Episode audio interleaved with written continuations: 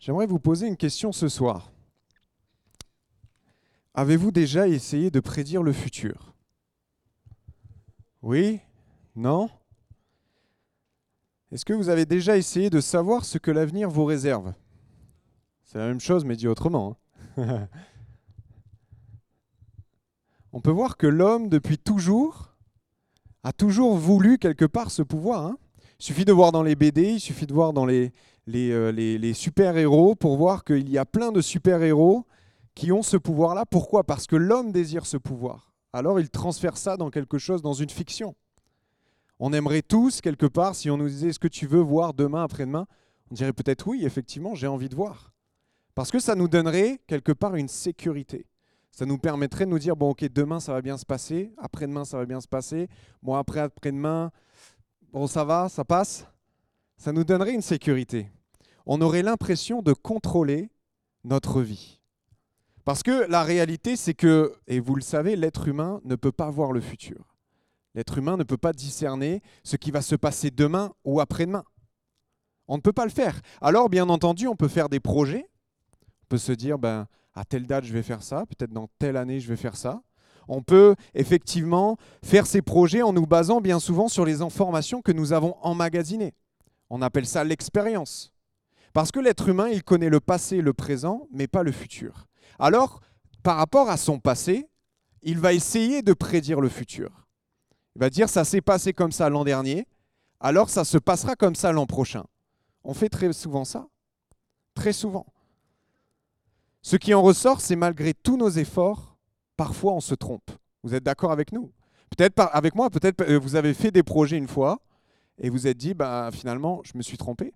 J'ai mal discerné les choses. Ça ne s'est pas passé comme je l'ai espéré. Cette phrase est bien connue. hein. Ça ne s'est pas passé comme je l'ai, je l'aurais espéré. Il y a des exemples probants dans, la, dans, la, dans notre histoire de choses qui ont mal tourné. Par exemple, un exemple très connu, hein, Céline Dion en a fait la chanson, le Titanic. Ça a mal tourné. Vous savez que dans les journaux, lorsque le Titanic a pris la mer, il a été dit, le titre, Dieu lui-même ne pourrait pas couler ce paquebot.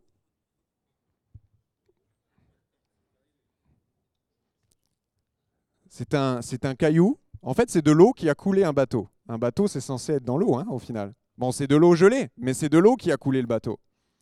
Les gens n'ont pas pu prévoir que le bateau allait couler. Parce qu'ils ont vu la taille du bateau, ils ont vu bah, sa beauté, ils ont vu le fait qu'il était en métal, etc. Ils se sont dit, waouh, c'est impressionnant. Donc ce bateau, rien ni personne ne pourra le couler. Eh bien si, c'est arrivé la nuit du 14 avril 1912. Ensuite, un peu plus proche de nous, en 2017, peut-être, moi j'étais pas dans la région, mais vous vous en souvenez, le gel a pris en Aquitaine. Et alors, énormément de, de domaines de vin, des domaines viticoles, ont été détruits et certains jusqu'à 100%. Alors moi, je ne le connais pas, mais apparemment, le château Grand Corbin d'Espagne, au cas où si vous connaissez, il a été détruit à 100% cette année-là. Rien. Une année de travail pour rien. Et finalement, dans les interviews, on voit, mais on n'a pas pu prédire qu'il allait faire aussi froid. Pourtant, c'est des hommes qui, tous les ans, ils regardent la météo, ils essayent d'estimer ce qui va se passer, etc. Mais là, ils n'ont pas pu prédire. Ensuite, bien entendu, on a les catastrophes naturelles. On a tout ce qui est tourbillon, on a tout ce qui est euh, tremblement de terre. Dans notre pays, c'est un peu plus les inondations. Surtout moi d'où je viens, dans le Var, il y a très souvent des inondations. L'an dernier, il y en a eu, il me semble. hein.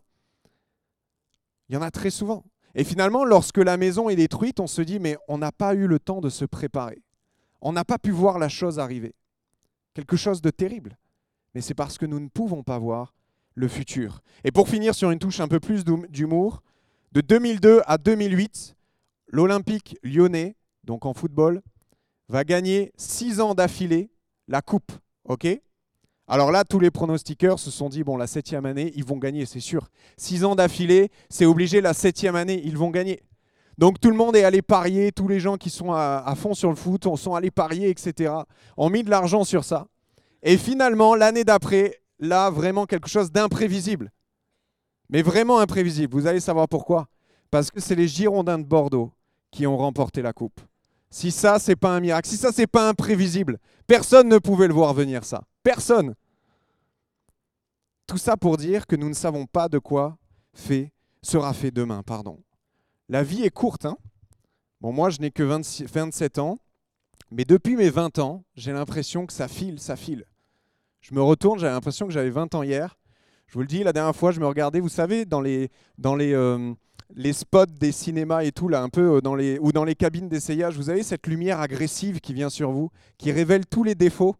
Eh ben, j'ai vu un peu commencer ma, ma peau se flétrir là un peu. Ma femme m'a dit qu'elle allait m'acheter une crème anti-rides. Voilà, le temps est arrivé. Une temps pour toute chose, hein, comme dit l'Ecclésiaste. La jeunesse passe. Profitez, s'il y a des jeunes là, profitez. La vie est courte. Et j'aimerais qu'on ouvre la parole de Dieu ensemble et qu'on puisse lire un passage dans l'évangile de Luc. L'évangile de Luc au chapitre 12 et au verset 16. Luc 12, 16. Je vous laisse chercher.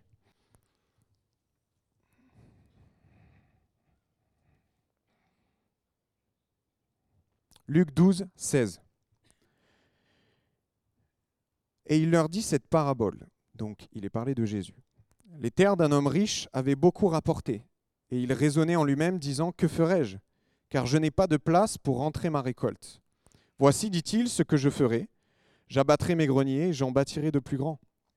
J'y amasserai toute ma récolte et tous mes biens.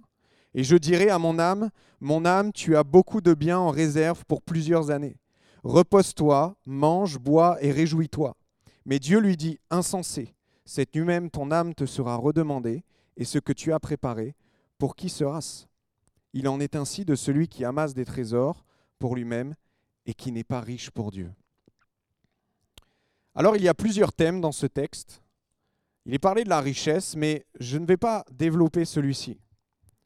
J'aimerais juste préciser que Dieu n'est pas forcément contre la richesse. J'aimerais juste le préciser. Dans la Bible, il y a énormément de personnes qui ont été riches. Hein Abraham, Isaac, Jacob, David, etc., etc. Mais la différence, c'est que ils ont su placer Dieu au-dessus de leur richesse. Lorsque l'on fait l'inverse, c'est là que le piège se trouve. Le thème qui m'intéresse dans ce texte, c'est la brièveté de la vie et la préparation de celle à venir. Effectivement, la vie est toujours plus courte qu'on ne le pense. Regardez cet homme, il avait amassé de grands biens, il est dit, et il s'est dit, ben, je vais pouvoir détruire un peu mes euh, silos, aujourd'hui on appellerait ça comme ça, je vais détruire de quoi stocker mon grain, je vais les détruire et je vais en construire des plus grands. Et ensuite, je vais pouvoir, comment dire, vivre des temps longs et agréables. Je vais pouvoir profiter pendant de longues années. Parce que cet homme n'avait pas compris que la vie peut lui être enlevée comme cela. Alors il a fait des projets, et faire des projets, c'est bien. Mais malheureusement, pour lui, cette nuit-là, son âme lui a été enlevée. La vie, pour lui, si on n'avait pu lui demander quelques instants avant, il aurait dit, mais ça a été trop court.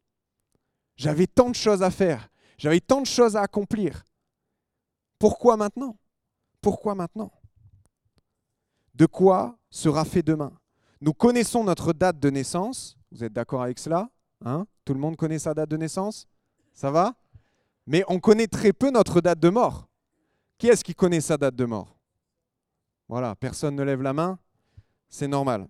Par exemple, si on regarde ne serait-ce que l'actualité aujourd'hui, nous avons eu, euh, bien entendu, toutes ces infos qui nous sont envoyées là avec Kobe Bryant ce basketteur qui est mort avec sa fille et, sept autres personnes. Sept autres personnes qui sont mortes dans un accident d'hélicoptère. Sa jeune fille avait 13 ans seulement. Vous imaginez? On ne peut pas imaginer cela. Si on lui avait demandé quelques instants avant, il aurait dit, mais non, il y a encore de longs jours devant moi qui m'attendent. La vie est courte. Et sachant que notre temps est limité, alors nous devons définir des priorités. Obligé. Lorsque nous avons un temps imparti, nous devons, pour bien l'utiliser, définir des priorités. Parce que sinon, nous allons nous disperser à droite, à gauche, à faire tout, mais en réalité, nous ne faisons rien. Donc nous devons nous concentrer. Et j'aimerais venir auprès de vous ce soir sur deux priorités. Une première priorité, c'est est-ce que je vais investir dans ma vie d'aujourd'hui ou est-ce que je vais investir dans la vie d'après? Alors comprenez-moi bien, les deux ne sont pas forcément incompatibles, dans une certaine mesure. Mais où est-ce que ça va être ma priorité? C'est-à-dire le choix numéro un. Si je ne dois en choisir qu'un, lequel je prendrai? C'est ça la question. Lequel je prendrai s'il ne devait en rester qu'un seul? Alors j'aimerais pour cela vous demander d'être pragmatique. Moi, quand on me demande d'investir dans quelque chose, j'aime savoir les tenants, les aboutissants. Je suis assez fatigant avec ma femme également parce que lorsque je veux acheter quelque chose, je regarde tous les sites, tout. Vous voyez, par exemple, elle, ce serait plus, ben, on achète, c'est bien, c'est pas mal, quoi, c'est bien. Alors que moi, je vais éplucher tout le net, tous les articles, tout ce qui se dit, tous les avis, pour être sûr de faire le bon choix. Et donc, pour cela, j'aimerais vous proposer juste quelque chose. C'est d'imaginer que votre vie, c'est semblable à cette corde. D'accord? C'est un peu dur de tenir les deux. Mais votre vie est semblable à cette corde. Si on regarde, la vie, au final, est assez longue. Ah, ça me rappelle les parties de pêche en Bretagne, à la ligne. La vie est longue. Mais il y a quelque chose que vous devez savoir. C'est que notre vie, sur Terre, au final, est limitée par ce petit bout de corde, c'est-à-dire du début jusqu'au nœud. Rien de plus. Alors peu importe que vous puissiez vivre 20 euh, ans, 80 ans, 120 ans, on va dire que ça correspond à ce petit bout de corde. Et tout le reste de la corde, donc vous voyez, elle n'est pas déroulée entièrement, c'est notre vie après, notre vie future. Parce que la Bible nous enseigne que lorsque nous allons mourir, alors viendra le jugement. C'est-à-dire que nous viendrons devant Dieu et finalement Dieu va juger tout ce que nous avons fait. Et à ce moment précis, alors, soit nous passerons l'éternité avec lui, soit nous passerons l'éternité loin de lui. Ce que nous appelons un peu dans notre, dans notre culture, qui est héritée des Grecs, le paradis et l'enfer. Et je ne sais pas si vous voyez, mais la vie actuelle est beaucoup plus courte que la vie future. Simplement parce qu'on parle d'éternité. Et encore, il faudrait une corde qui n'en finit jamais. Mais ce serait compliqué à trimballer et à vous présenter. Donc c'est juste pour vous donner, imaginez un petit peu. Alors maintenant, comme dit Frank Kafka, France Kafka, l'éternité c'est long, surtout à la fin. Parce qu'effectivement c'est long. Et c'est sur cela qu'il faut comprendre la chose, pour savoir dans quoi investir. Est-ce que je vais investir dans quelque chose d'aussi court? Est-ce que je vais en faire ma priorité numéro une? Ou est-ce que je vais investir dans toute la longue partie qu'il me reste? Qu'est-ce que vous choisiriez? Forcément, on choisirait la longue durée. Parce que, vous savez, on est des Français, et les Français, leur investissement premier, c'est l'immobilier. C'est l'immobilier. Dans d'autres pays, c'est les entreprises, parce que la fiscalité est plus ou moins avantageuse selon le pays, selon l'investissement, etc. Mais dans notre pays, c'est l'immobilier. On veut des propriétaires. Alors on a une manière de penser dans l'immobilier, c'est que l'on va finalement investir pendant une période définie, 20 ans, 25 ans généralement, c'est à peu près ça les, crédits immobiliers. 20 ans, 25 ans, et après pendant cette période, donc on va quelque part se sacrifier, on va donner de l'argent tous les mois à comment dire, un établissement bancaire parce qu'on a voulu acheter une maison, une propriété. Donc pendant ces 25 ans, on va investir, on va investir. Mais pourquoi est-ce qu'on le fait au final? Parce que si c'est juste donner de l'argent à quelqu'un pendant une longue durée, ça ne sert pas. À quoi ça sert? C'est simplement pour être tranquille pendant la plus longue durée de notre vie. On va se sacrifier sur 25 ans pour pouvoir être tranquille sur peut-être 50, pour ne plus avoir à donner de loyer, etc. Avoir une certaine tranquillité. Et en tant que, Français, sachant que c'est notre priorité numéro une, l'investissement immobilier, on comprend aisément ça se dire, ben allez, je vais me sacrifier. Par exemple, moi, euh, non, moi c'est plus bon, mais par exemple, si vous investissez à 25 ans, à 50 ans, vous avez terminé, terminé de payer. Il vous reste peut-être 40, 50, 60 ans de tranquillité. On arrive à comprendre ce principe avec l'immobilier, mais parfois on a du mal à le cerner avec la vie éternelle. Parce qu'on regarde au moment présent. On ne regarde qu'à ce qui est au final au bout de nos pieds. Se dire, je veux maintenant profiter, maintenant investir. Mais on oublie l'après. On oublie la plus longue durée. On oublie cela. Mais j'aimerais te dire ce soir que c'est maintenant qu'il faut investir pour après. Parce qu'après, ce sera trop tard. C'est comme si tu disais, ben, je veux acheter une maison quand je serai mort. ça n'a plus d'intérêt. Tes enfants vont acheter la maison avec tes sous, mais pas toi. Parce que c'est trop tard, tu dois investir avant, lorsque tu es vivant. Eh bien avec Dieu, c'est exactement le même principe. Tu dois investir avant que l'éternité arrive. Alors ne croyez pas toutes ces doctrines qui disent mais après tu auras l'occasion aussi de le faire, ne t'inquiète pas.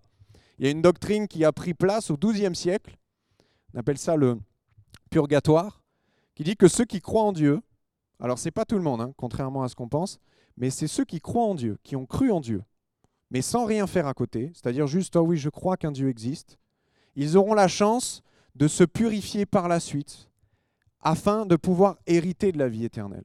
Mais cela ne se retrouve pas dans la Bible, ce n'est pas du tout biblique.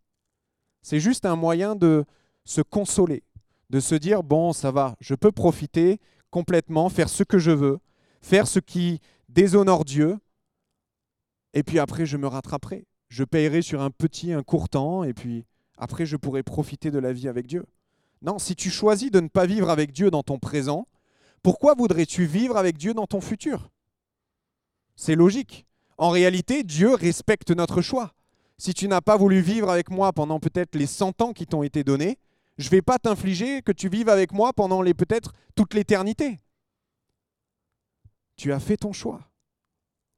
Et parfois, nous aussi, chrétiens, dans le monde chrétien, on préfère investir dans le petit bout, dans cette petite vie de maintenant, plutôt que dans la vie d'après. Et je pense que cela vient d'un manque de foi. Parce que certes, on croit en Dieu, certes, on, croit à l'éternité. Mais vu que ce n'est pas palpable, alors on se dit, bon, c'est dans longtemps. Puis on commence un petit peu à se perdre parfois dans les priorités de la vie, sans regarder à Dieu. Un manque de foi. Mais la Bible nous encourage dans 2 Corinthiens 5, 7 à marcher par la foi et non par la vue. La réalité, lorsque nous marchons par la foi, ce n'est pas réellement ce que je vois maintenant, mais c'est ce que Dieu me dit. Et c'est totalement différent. Parce que Dieu peut dire quelque chose qui n'a pas encore eu lieu. Mais parce que je crois que Dieu est la vérité et que Dieu dit toujours la vérité, je crois que la chose a été réalisée déjà. Vous comprenez? Lorsque Dieu dit quelque chose, en son temps à lui, la chose est réalisée. C'est juste que nous, nous ne pouvons pas encore la voir. Marchons par la foi et non par la vue. Vous savez, il y a une autre histoire dans la Bible, semblable, dans Matthieu 22, 1, 6, pour ceux qui voudront lire. C'est un roi, c'est une image bien entendu, mais c'est un roi qui va inviter ses convives aux noces. Le roi représente Dieu, les noces représentent la vie éternelle. Et donc les serviteurs du roi vont aller chercher un tel et un tel qui est invité. Et puis ces personnes, finalement, on a quelques exemples, mais ils vont dire, ben non, moi je ne peux pas venir, j'ai mon champ à m'occuper, je dois m'occuper de mon champ. Et puis un autre, dans ma version, il est dit, euh, l'autre est allé à son trafic, donc son business, son métier, peu importe. Et puis d'autres, bien entendu, encore, il y a encore d'autres exemples, mais vont outrager, vont tuer les serviteurs. Ce qui m'a marqué là-dedans, c'est que les deux premiers, en fait, étaient occupés dans le présent. Ils devaient s'occuper du champ. Ils devaient se dire, ben non, je ne peux pas, je dois manger l'an prochain, donc je vais m'occuper. C'est une bonne chose, hein, bien entendu, n'arrêtez pas tous vos boulots. Mais le roi les a invités. Les rois le roi les a conviés aux noces. Ils devaient venir. Parce que si on fait du roi la priorité, c'est-à-dire la Dieu notre priorité, alors lorsque Dieu nous appelle, nous venons. Tout aussi simple. Où est notre priorité? Sommes-nous occupés par les choses d'ici-bas ou est-ce que nous sommes sensibles à la volonté de Dieu pour nos vies? Greg Rothschild, je dois mal dire son, nom parce que c'est écrit, euh, euh, il y a plein de lettres, je ne sais pas à quoi elles servent, mais c'est Greg Rothschild, il est pasteur à New York. Et il écrit un livre très intéressant, c'est qu'il écrit le livre Chrétien athée. Et il définit cela en disant, c'est avoir la connaissance de Dieu en vivant comme s'il n'existait pas. Et il prend 12 points, 12 exemples, comme par exemple être chrétien et ne pas pardonner, être chrétien et croire que Dieu ne m'aime pas, être chrétien, etc., etc. Les douze points comme cela. Et j'aime au bout d'un moment parce qu'il fait une aparté en disant être chrétien, mais sans penser à la vie éternelle. Si nous sommes comme cela, alors il définit ce que nous sommes par un chrétien athée. Un chrétien qui croit en Dieu mais qui ne fait rien d'autre. J'aimerais vous dire que la Bible nous dérange. La Bible nous dérange. La Bible n'est pas là forcément pour nous arranger. La Bible n'est pas là pour nous dire bon bah tout va bien, c'est bien, tu te comportes bien. Mais la Bible est là pour nous donner des solutions qui vont nous rapprocher de Dieu et nous permettre d'être plus semblables à lui. Voilà pourquoi la Bible est là. Alors on a deux choix face à cela. C'est accepter et entrer dans la volonté de Dieu, ou c'est chercher un enseignement qui ignore cette volonté, tout en conservant un fond de moralité chrétienne. On va se dire ça c'est trop compliqué, ce que la Bible m'enseigne là, je ne peux pas l'accepter, ça m'arrange pas. Donc ce que je vais faire, bah, c'est que je vais aller voir ailleurs. Je vais voir quelqu'un qui va m'enseigner la Bible mais d'une autre manière, qui va interpréter les textes pour que ça m'arrange un peu plus. Et la Bible parle de ça dans 2 Timothée 4, 2 à 4, il dit car il viendra un temps où les hommes ne supporteront pas la saine doctrine, mais ayant la démangeaison d'entendre des choses agréables, ils se donneront une foule de docteurs et de maîtres selon leurs propres désirs, détourneront l'oreille de la vérité et se tourneront vers des fables. La question, c'est ce soir, est-ce que nous sommes de ces personnes? Est-ce que nous nous sommes détournés de la vérité pour croire en des fables? Vous savez, lorsque l'on regarde un peu, il y a des fables, bien entendu, dans le milieu non chrétien, mais il y en a aussi dans le monde chrétien. J'en ai cité une tout à l'heure, par exemple, mais il y en a bien d'autres. Ces fables, ce sont toutes les choses qui, au final, viennent à contresens de la volonté de Dieu. On ne peut pas s'arranger avec Dieu. Dieu nous aime. Dieu veut notre bien. Mais parfois, ce bien, on n'arrive pas à le discerner. Parce que nous, on voit encore une fois juste devant nos pieds. Dieu, lui, voit jusqu'à l'éternité. Alors, nous devons lui faire confiance. Comment pouvons-nous nous confier dans des hommes qui ont par nature les mêmes limitations que nous? Les mêmes limitations. La Bible nous dit que ce sont des aveugles qui guident des aveugles.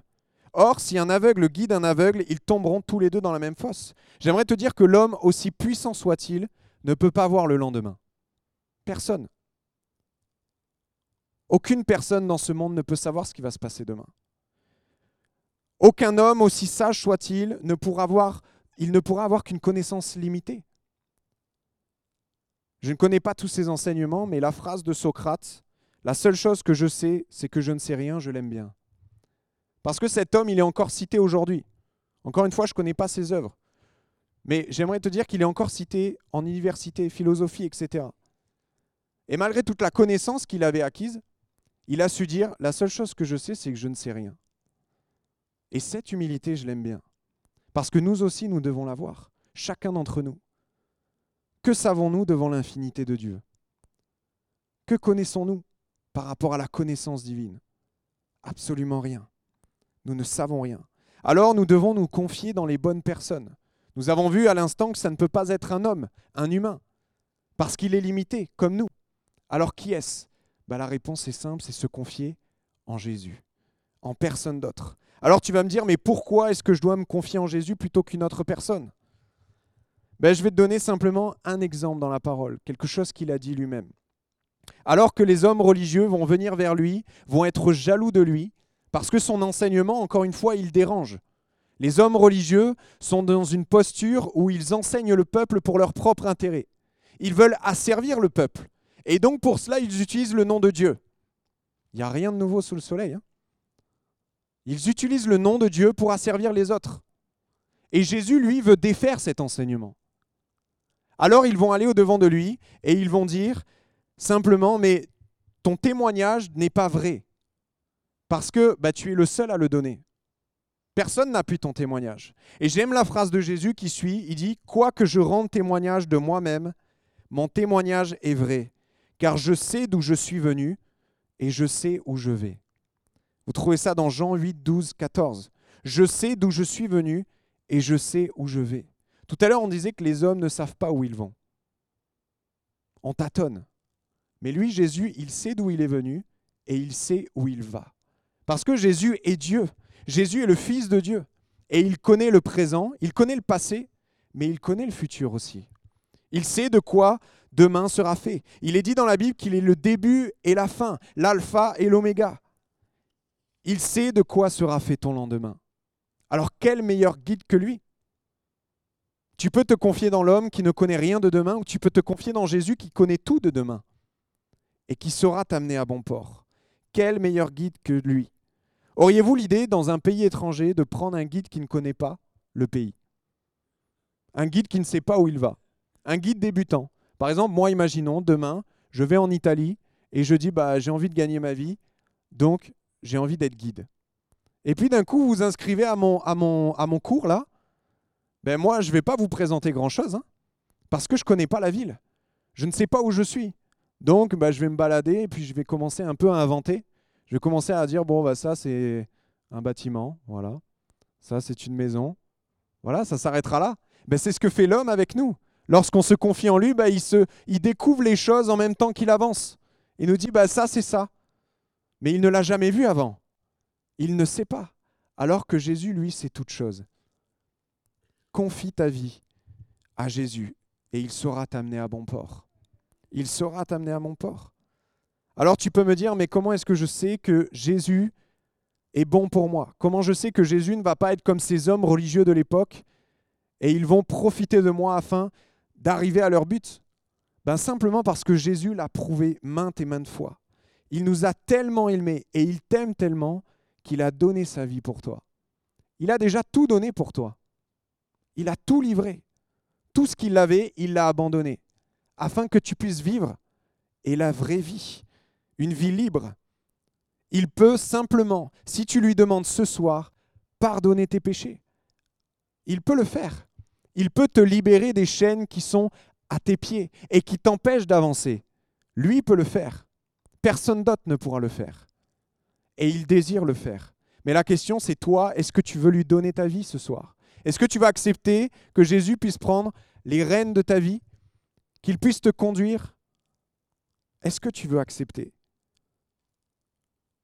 Dieu voulait, depuis le départ, vivre avec l'homme. C'était son plan. Dieu a toujours voulu avoir des relations avec l'homme. Il a toujours voulu avoir cette relation, cette relation d'amour. Mais l'homme a choisi de s'émanciper. L'homme a dit, OK Dieu, c'est bien ce que tu me donnes, mais moi, j'ai plus envie de vivre ça, j'ai envie de vivre tout seul. J'ai envie de me débrouiller seul. On voit où ça nous a menés. On connaît l'histoire. Et Dieu, en envoyant Jésus-Christ sur cette terre, veut simplement renouer le lien avec chacun d'entre nous. Il veut vivre avec nous pour l'éternité. C'est pour ça qu'il y a cette offre-là. C'est pour ça que Jésus est venu pour que nous puissions vivre l'éternité avec Dieu.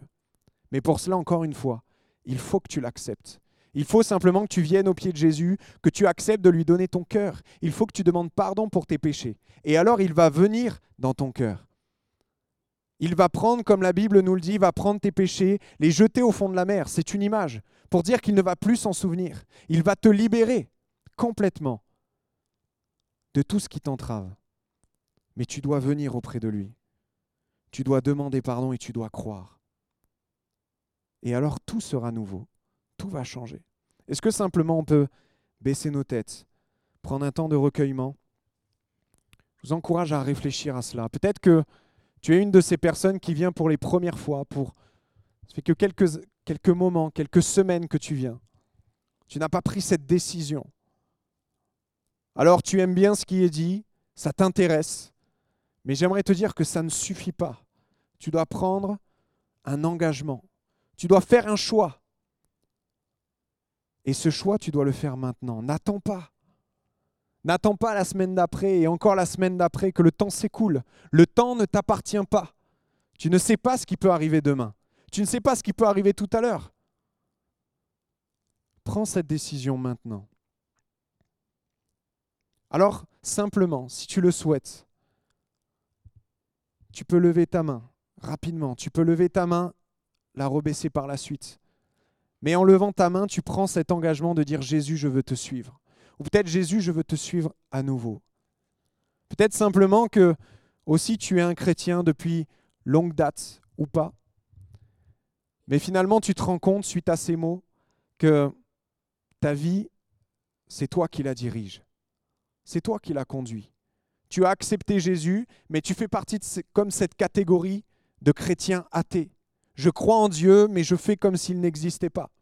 Je viens dans ce lieu et je pense que ça me suffit. Je pense que ça suffit.